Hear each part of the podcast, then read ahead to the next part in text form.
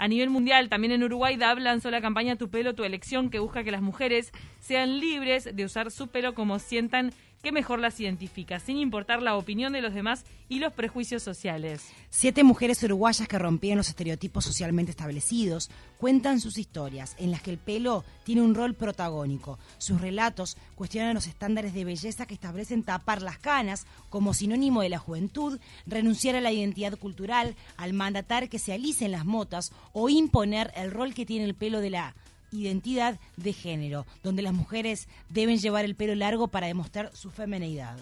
Vamos a conocer así la historia de Isabel Puentes. Ella es coach e instructora de Pilates. Siempre tuvo una relación con la apariencia de forma compleja. A los 30 se dio cuenta que su pelo no iba con su personalidad y decidió raparse. Al ver crecer su pelo blanco fue amor a primera vista y Qué se dejó el pelo canoso a pesar del que dirán porque le, le- le dijeron y le... Me imagino. Sí, le dijeron de todo. ¿Cómo estás, Isabel? Hola, ¿cómo están? Hola Camila, hola María Eugenia, buen día para todos. Un placer. ¿Qué edad Mm. tenés, Isabel? ¿Cómo? ¿Qué edad tenés? 58. Tenés 58. ¿Hace cuánto que usas el pelo blanco blanquísimo? Y bueno, de los 30, 28 30. años, sí. Ah, a los 28 pues ya lo viste crecer co- como con fuerza, no, eran un- un- no era una canita. No, lo que pasa es que yo ya tenía mi pelo blanco de mucho antes. Eh, digo, seguramente es, un tema genético también, Ah, ¿viste? Generalmente, yo a los 18 años ya veía mis primeras canas. Claro. Pero bueno, hasta los 28, 29 años me las tapé. Y vos te, van, y como te las vas tapando, vos no vas viendo cómo vas Claro. evolucionando. Nunca llegas a saber exactamente la fuerza que tiene la cana. Exactamente. Entonces un día dije, basta, así nomás. Mm, Y bueno, y viste que el pelo, bueno, el pelo yo creo que es una parte sumamente importante en la personalidad, sobre todo una mujer. Con el pelo habla, con el pelo decís todo. Pero en mí no tenía mucha fuerza el pelo, así como personalidad. Entonces no fue, no fue una, no fue una decisión difícil, fue traumático, ¿entendés? Y eso es lo que a veces este, a muchas mujeres les cuesta entender, porque piensan que fue como una especie de, de sacrificio que uno hace, ¿no? Y lo mío no, lo, lo mío fue algo, primero voluntario, y segundo que, que no pesó como algo difícil, al contrario, era algo que diría, a ver, a ver cómo estoy. Y bueno, tal cual lo dijiste recién, que estuvo excelente la definición. Eh, cuando descubrí cómo estaba, ya estaba con la cabeza toda blanca y no lo sabía. Ahora te decían la- las personas que te, iba, que te iba a agregar edad y en realidad hoy en día te aporta una onda tremenda. Claro, en aquel momento, yo creo que ahora está de moda también, ¿no? Hace unos años, viste que ahora los pelos grises, las chiquinas hasta se los ponen de gris. Sí. Pero en aquel momento era la rara, porque tenía una cara joven, era una mujer joven, bueno, sigo siendo.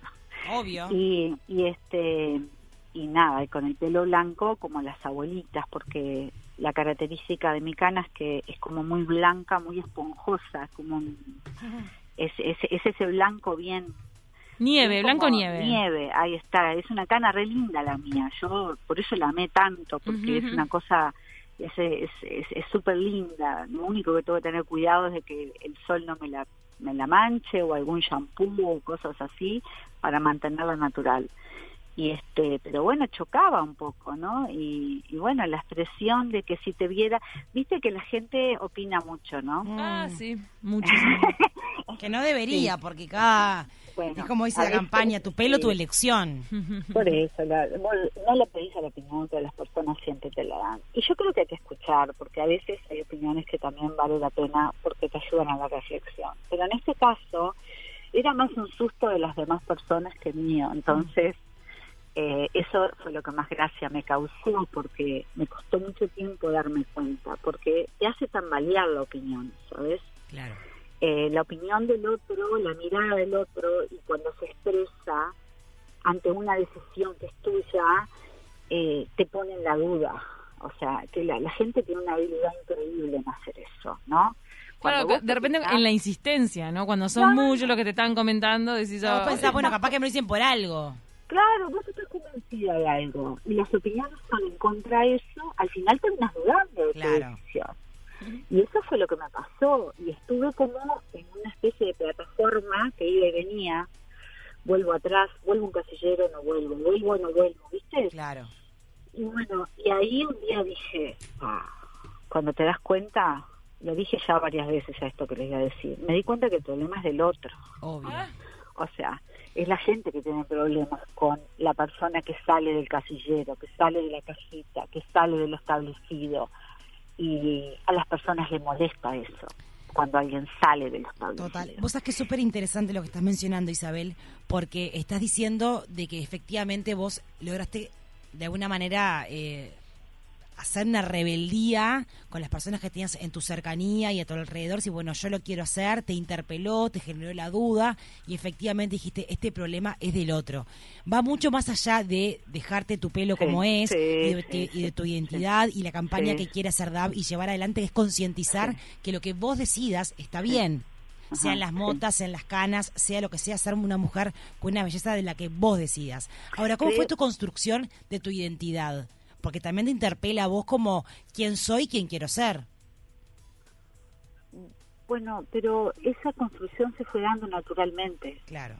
porque cuando vos decidís hacer un cambio que, que, que no está dentro del patrón normal, va, normal, Es del normal. establecido, eh, vos te vas construyendo, porque no es una construcción, no es un plan, ¿me explico? Al menos yo lo viví así. Ah, quizás hay personas que se arman un plan, ¿no? O se construyen un plan. Lo mío no, yo no tuve un plan. Yo fui yendo con eso. Me iba mirando, me iba viendo, me iba gustando. Eh, bueno, y, y- y con eso fue, mi personalidad fue cambiando. Y también fue cambiando, bueno, un poco la expectativa que los demás tenían de mí, ¿no? Porque yo logré que las personas lentamente se fueran dando cuenta de que esa era la yo que quería ser yo. Claro. Y, y bueno, y creo que ahí eso es un poco la construcción. Si bien tiene momentos en los cuales eh, se, te, te, te dudas, en los cuales te sentís a veces hasta agredida, porque la gente a veces dice cosas feas, ¿viste? Eh, y, ¿Te y pasó bueno, eso, Isabel? ¿Cómo? ¿Te pasó eso lo que estás diciendo? Obvio, sí, si no, no lo diría. Sí, fuerte sí, sí. igual, ¿eh? Porque Por sí, el porque- pelo, ¿me estás drogando?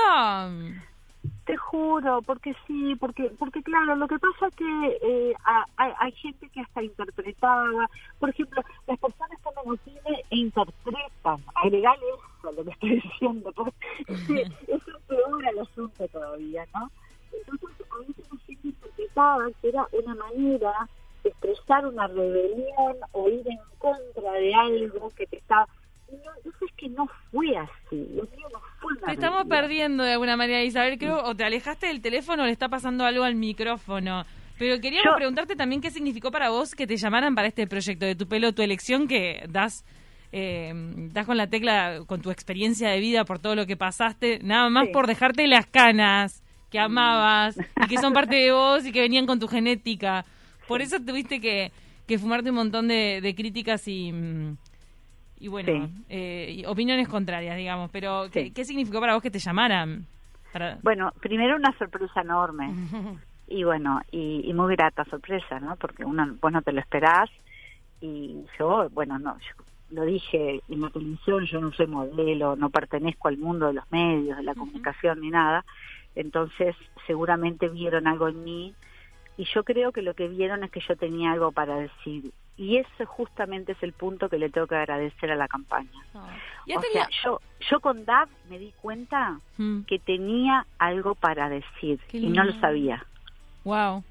Claro, además que como coach y como instructora de pilates, seguramente todo el tiempo estás influyendo en la vida de la gente, pero no te habías dado cuenta que con tu look, con esa decisión que habías tomado sobre tu pelo, también. Esa- exactamente, Dab no solamente me dio un buen shampoo, como digo yo, sino que me dio eso, me dio la seguridad, la convicción de decir, pero si vos tenés algo para decir, y lo que tenés para decir es muy importante. Total. Y eso, eso fue genial, esa fue la parte más genial de la campaña, más allá que la campaña fue hermoso vivirla, fue hermoso hacerla, y fue una experiencia increíble para mí por lo novedoso también. Claro. yo creo que la, lo que lo que tengo que agradecer a Dab es eso, ¿no? Que me dejó, me dejó eso. Isabel, tenés un mensaje, eh, usalo, hace buen uso de él, trata de transmitirlo, a tal punto que, por ejemplo, yo en las redes empecé a ser más activa, me empecé a dar cuenta que ese mensaje estaba bueno, que la gente lo recibía, me lo agradecía, me lo comentaba. Qué cosa más linda poder animar a otros a que efectivamente, dale, vos podés, te queda divino y es tu decisión. Claro, pero vos podés hacer cambios y pasar desapercibida, ¿no? Y no darte cuenta. Eso fue lo que me dio a Me di cuenta que era un generador de cambio y que estaba influenciando en otras personas. Eso es fantástico. Qué bueno que, ya tengas repercusiones y que haya mujeres que se estén inspirando, mujeres y hombres que se estén inspirando con tu experiencia. Muchísimas gracias, Isabel Puentes, por estos minutos en De Taquito. A ustedes, a ustedes que tengan un buen día. Saludos. enorme. Y te quedan hermosas. Sí, la verdad. El día de mañana, si yo tengo ganas, quiero verme así. bueno, gracias. Que, tengan buen día todos. Muchas gracias por la nota. Por favor, un